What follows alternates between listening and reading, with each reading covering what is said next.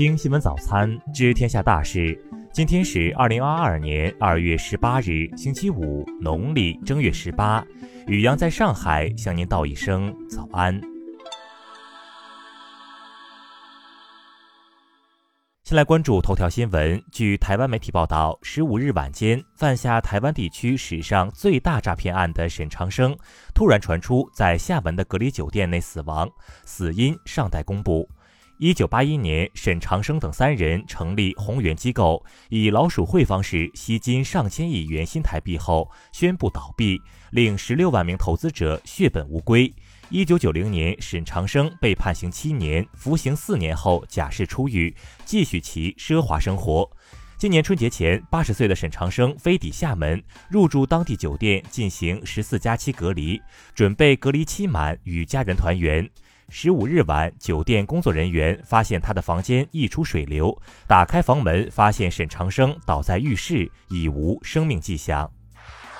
再来关注国内新闻。国家卫健委昨天通报，十六日新增本土感染病例三十五例，其中江苏十六例均在苏州市。江苏省委省政府通报，成立调查组，对风险生育八孩女子事件进行全面调查，彻底查明事实真相，结果及时向社会公布。香港卫生署卫生防护中心昨天报告，新增新冠确诊病例六千一百一十六例，刷新单日新高。此外，还有六千三百例初步确诊为阳性。第五波新冠疫情确诊数超越过去两年确诊总和。内蒙古自治区政协原副主席马明非法收受财物，共计折合人民币一点五七亿元。昨天，马明因受贿罪被判无期徒刑，剥夺政治权利终身。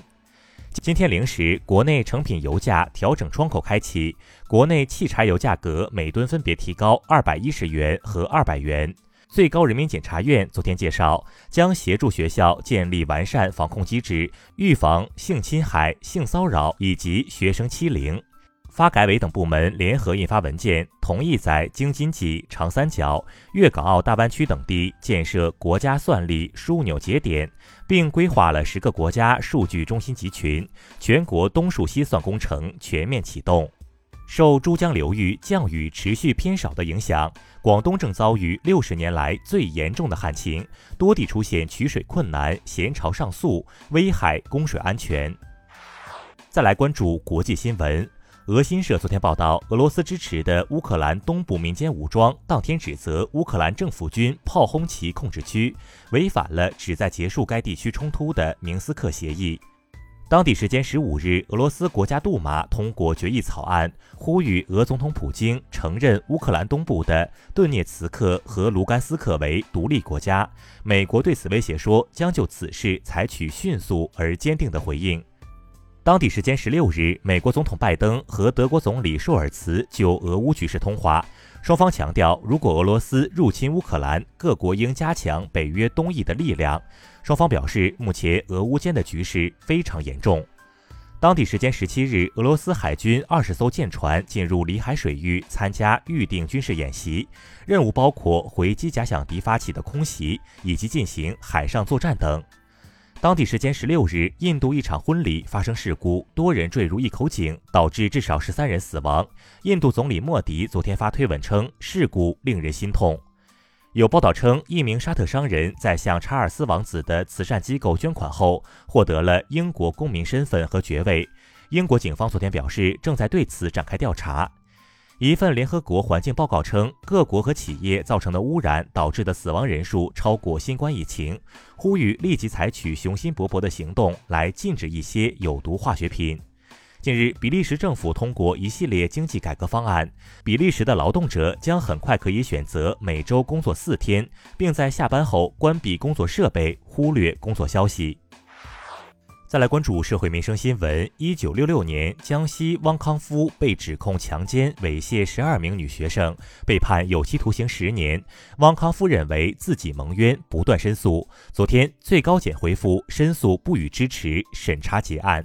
昨天，一名两个月大的男婴在上海飞往昆明的航班上突发呕吐、呼吸急促，机组紧急备降长沙，争取救治时间。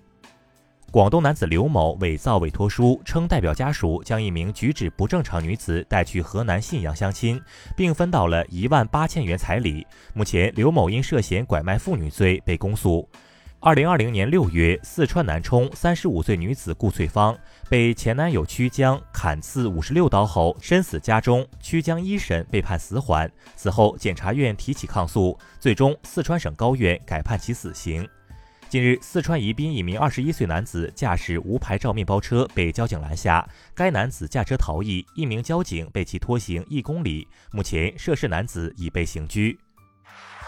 再来关注文化体育新闻，中国篮协发布，继十四日国家女篮出访队伍两名成员核酸检测阳性后，最新的全员核酸检测结果显示，新增七名阳性。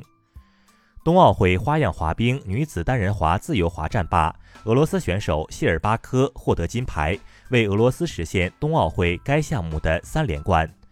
十六日晚，柏林电影节奖项竞逐揭晓，西班牙影片《阿尔卡拉斯》摘得主竞赛单元最高荣誉金熊奖，韩国导演洪长秀的《小说家的电影》获得评审团大奖银熊奖。十六日晚，演员王源一粉丝蹲守酒店，拍摄了大量的照片及视频。酒店员工报警后，该名粉丝被警察带走处理。以上就是今天新闻早餐的全部内容。如果您觉得节目不错，请点击再看按钮。咱们明天不见不散。